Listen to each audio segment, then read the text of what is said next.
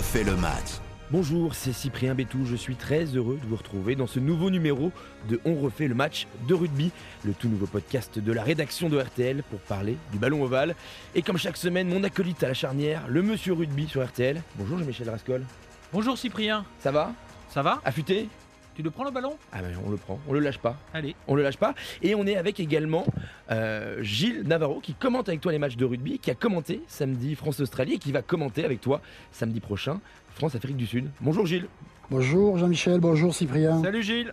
Bon, très heureux de vous retrouver. On a connu des matchs internationaux palpitants. Et donc, c'est au sommaire le top et le flop du week-end. Nous reviendrons également sur l'état de forme des Bleus. Et on va finir dans ta mémoire, Jean-Michel, avec la Coupe du Monde de 1987. Le top et le flop du week-end. Mais tout de suite, on parle de l'équipe de France. C'était le début des tests d'automne et la France a enchaîné ce samedi soir au Stade de France une onzième victoire d'affilée. C'est une première. Les Bleus ont réussi à se défaire des Australiens 30 à 29 dans les derniers instants grâce à un essai de Damien Penaud, de Diamant Penaud même. Et messieurs, ce fut dur. Oui, ce fut très très dur parce que cette équipe d'Australie, elle a pris à la gorge le 15 de France. Elle lui a pas laissé beaucoup d'espace en début de match. Elle a surtout pris à la gorge euh, Antoine Dupont, qui est le, maître à jouer, qui est le stratège euh, des Bleus. Euh, elle l'a empêché de respirer. Sur la première action, on a vu que Dupont, il allait avoir un petit régime spécial de la part des Australiens. Il a été mis par terre, il a fait un avant. Enfin bon, la, la totale d'entrée. Donc c'est pas la meilleure façon de rentrer dans un match. J'aime bien l'expression Damien diamant parce que c'est vraiment euh, le cas. S'il n'avait pas été là dans les derniers instants pour s'offrir un essai pratiquement euh, à lui tout seul, alors il y a une très belle passe de Jalibert avant cela pour lui donner le ballon, mais l'essai n'était pas fait. Éliminer trois adversaires pour donner la victoire de la France. Sans lui, on n'en serait peut-être pas là. Oui, il se le pèle cet essai quand même. Mais sur le match dans l'ensemble, je suis assez d'accord avec Gilles. Les, les, Français ont eu du mal, notamment avec un jeu au pied approximatif, pas très précis, beaucoup de très très pénalisés. C'est une copie assez moyenne, Gilles, qu'ils ont rendu les Bleus. Ben, c'est une copie assez moyenne parce que l'adversaire était de, de, de valeur. C'était un, un, adversaire de taille. Et d'ailleurs, c'est une très très bonne répétition avant ce qui les attend le samedi prochain à Marseille. Donc les, les Australiens peut-être étaient un peu plus un niveau un peu plus élevé que ce qu'on les attendait. On estimait, on estimait que peut-être les, les Springboks allaient être les, les, les, plus dangereux adversaires pour les Bleus, mais en fait, ces Australiens, ils ont été formidables, hein. formidable enthousiasme, formidable d'allant, d'entreprise, et ils ont failli, ils ont failli faire déjouer et dérailler le 15 de France. Si on regarde les résultats des Australiens sur ces cinq dernières années, ils gagnent ou ils perdent leur match de quelques points. Il fallait pas s'attendre à pouvoir comme ça les, les humilier, même au Stade de France, même en novembre, parce qu'on dit souvent qu'en novembre, les équipes du Sud sont un peu fatiguées. Gilles l'a maintenant place à l'Afrique du Sud. On vous retrouvera d'ailleurs, messieurs, au Vélodrome euh, pour commenter le match samedi. L'Afrique du Sud qui a mal commencé sa tournée avec une défaite en Irlande 19-16. C'est un gros morceau qui attend encore les Bleus. Euh, là, par contre, physiquement, ça va taper fort. Mais ça va taper fort parce que ça tape toujours très fort avec les Springboks. C'est un, c'est un jeu qui est basé sur le défi physique en permanence. Ils ont des beaux bébés hein, qui font tous plus de 110 kilos, qui mesurent pas loin de 2 mètres. J'en ai, j'en ai repéré 3 ou 4 qui étaient, à, qui, étaient à 2 mètres, qui culminaient à 2 mètres. Et l'impact physique que mettent les Sud-Africains sur un match est terrible, à telle enseigne qu'ils sont craints de tous, y compris des All Blacks, les, meilleurs ennemis, si on peut dire. Quand il y a les, les Sud-Africains et les Springboks s'attaquent aux All Blacks, ils ne leur font aucun cadeau et les All Blacks euh, sont souvent déstabilisés par la hargne et la furia euh, sud-africaine. Et je crois que c'est ce à quoi on doit s'attendre samedi à Marseille. Le danger est d'autant plus important que ce pack français n'a pas été exceptionnel face à l'Australie. Même si euh, Olivon a fait un très bon match, par exemple, la première ligne a été sanctionnée dès la première mêlée et on peut craindre pour cet exercice face au Springboks. Messieurs, est-ce qu'il faut garder la même stratégie pour les hommes de Fabien Galtier face euh, au Sudaf? On sait que c'est un jeu donc plus brutal, plus direct. Est-ce qu'ils doivent occuper le terrain ou alors ils doivent garder la balle et vraiment être maître du jeu?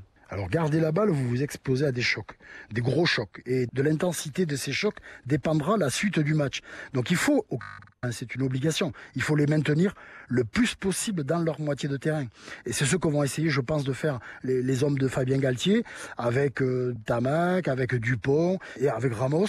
Ils essaieront de faire reculer la défense sud-africaine pour que les Sud-Africains n'aient pas trop le loisir de venir nous chatouiller dans nos 22 mètres. Je pense que le jeu au pied sera très important pour pouvoir déplacer les jeux, éviter les points de contact, les points d'impact. Et il faudra garder aussi cette petite flamme pour pouvoir euh, créer et peut-être euh, marquer de beaux essais. Messieurs, nous allons nous regarder vers 2023. En route vers la Coupe du Monde 2023. Et oui, dans moins d'un an débutera la Coupe du Monde de rugby en France, avec France-Nouvelle-Zélande au Stade de France le 8 septembre prochain pour le match d'ouverture. Mais pour en être, c'est un long chemin qui attend les joueurs tricolores et chaque semaine, nous ferons donc un point de forme. Le baromètre des Bleus. Et ce baromètre va nous servir à évoquer les joueurs qui ont marqué des points lors de ce premier match. Nous commençons avec Thibaut Flamand, le deuxième ligne toulousain, a sorti une belle prestation en l'absence de Paul Willense, 8 plaquages et une touche volée notamment. Belle perf avant le- les Sudaf. Oui, Thibaut Flamand, c'est un peu la surprise du chef. hein. C'est quelqu'un qu'on n'attendait pas. L'année dernière, il n'existait pas dans le paysage du rugby français. Et puis ce, garçon s'est imposé à Toulouse déjà. Et ensuite, eh bien, quand il a été appelé en équipe de France, il n'a pas déçu. Parce que c'est un garçon qui, euh, ne craint personne, il ne craint rien ni personne. Il a, beaucoup de confiance en lui. Il est sûr de ce qu'il peut faire. Et il a démontré très vite en équipe de France. C'est un étudiant euh, anglais parfaitement bilingue et qui peut aussi, euh, il ne faut pas mésestimer ce rôle, écouter, entendre aussi ce que disent les adversaires, puisqu'il est parfaitement euh, donc bilingue. Il parle anglais, il a été élevé à la, à la School British avant de, revenir sur les, terrains français. Et puis le rugby, chez lui, n'est pas une priorité au départ, c'est quelque chose qu'il a découvert. Et j'aime cette fraîcheur, et d'ailleurs on la retrouve dans ses combats. Celui qu'on a retrouvé également, c'est le grand Charles. Charles Olivon est de retour en sélection sans le brassard cette fois-ci. Il avait beaucoup d'envie, notamment 12 plaquages qui en fait le meilleur plaqueur français, mais aussi peut-être un peu trop d'envie, trois pénalités contre lui.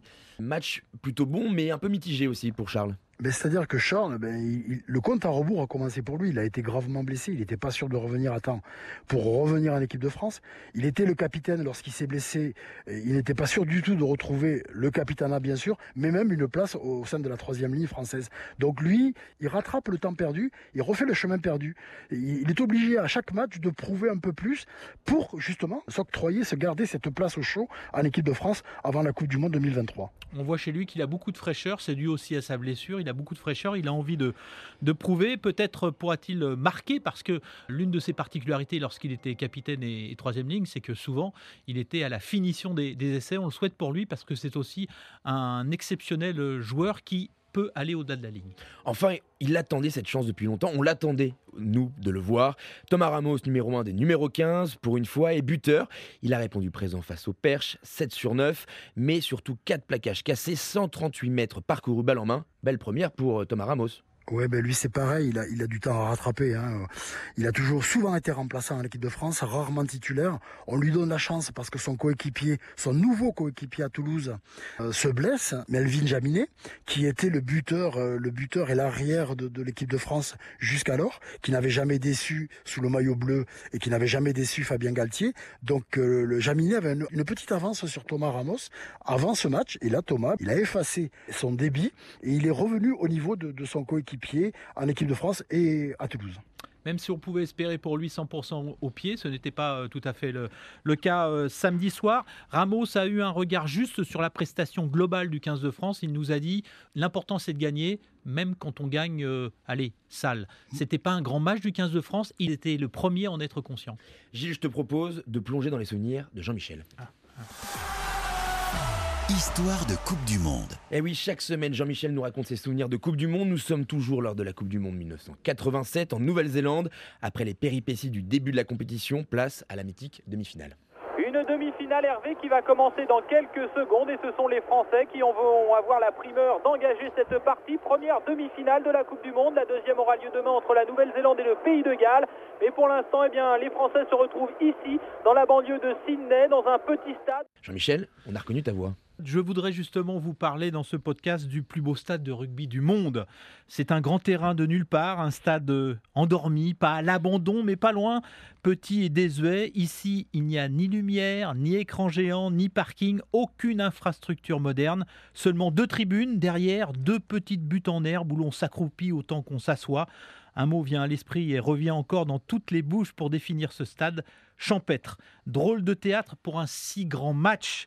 Charvet, Lagisquet, Didier Cambera-Béraud, Franck Ménel, Champ, Garuet, Dubroca.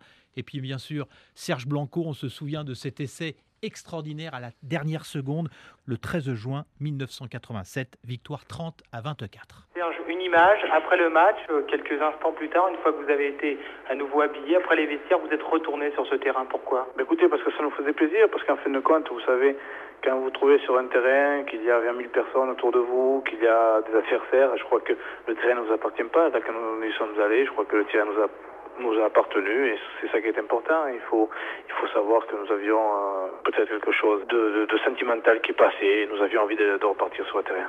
Et puis la nuit est tombée sur Sydney et le jeune reporter que j'étais à l'époque travaillait euh, presque à la chandelle lorsqu'il a vu revenir les joueurs du 15 de France au milieu de ce terrain du Concorde Oval. Ils formaient une ronde autour de Jacques Fourou, le petit caporal, le sélectionneur. Et là, dans la nuit australe, on a entendu Marinella, la chanson de Tino Rossi.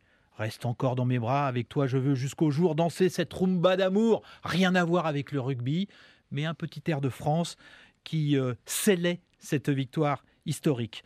Vous savez, en 2003, nous sommes retournés en Australie pour la cinquième Coupe du Monde. Franck Ménel était alors notre euh, consultant. Et nous sommes retournés au Concorde Oval. Le stade était fermé, une vieille grille avec un verrou rouillé. Franck m'a emmené chez Mitre. Mitre, c'est le, le magasin de bricolage du coin. On a acheté un verrou tout neuf et on a été voir le gardien du Concorde Oval. Et il lui a proposé d'échanger ce vieux verrou rouillé contre un tout neuf pour le rapporter avec lui et l'offrir à Serge Blanco, un souvenir du Concordeval devenu pour l'éternité le jardin des délices du 15 de France. Écoute, merci Jean-Michel, ouais. c'était une super anecdote. Gilles, je, je suppose que tu as frissonné derrière, euh, derrière ouais, le téléphone. J'ai frissonné. Gilles. Ah oui, viens me prendre dans tes bras. non, ça m'a fait frissonner parce que euh, RTL a la chance d'avoir un des reporters qui a, fait, qui a, qui a couvert toutes les coupes du monde. Hein. Euh, c'est Jean-Michel. Et euh, ces histoires que je connais parce qu'en 2003, lorsqu'on est repassé devant le Concorde Oval, j'étais dans la même voiture que, que Jean-Michel et que Franck Ménel. Et ça me rappelle plein de, de, de, d'excellents et de magnifiques souvenirs. Et toutes ces histoires du passé euh, renforcent le présent et nous font envie pour, quant à l'avenir. C'est vrai qu'on a beaucoup de chance d'avoir Jean-Michel et d'avoir ces histoires qu'on retrouve chaque semaine dans les podcasts rugby sur RTL. Et d'ailleurs, merci Gilles, merci Jean-Michel de nous avoir suivis pour ce nouveau numéro de On refait le match de rugby. On se retrouve vite, je vous raconterai la vengeance des joueurs envers les journalistes. Ah là là, c'est encore une fois un gros teasing de Jean-Michel que vous pouvez commenter et noter sur les plateformes d'écoute habituelles. Vous pouvez également nous écouter et réécouter sur l'application RTL ou sur le site rtl.fr.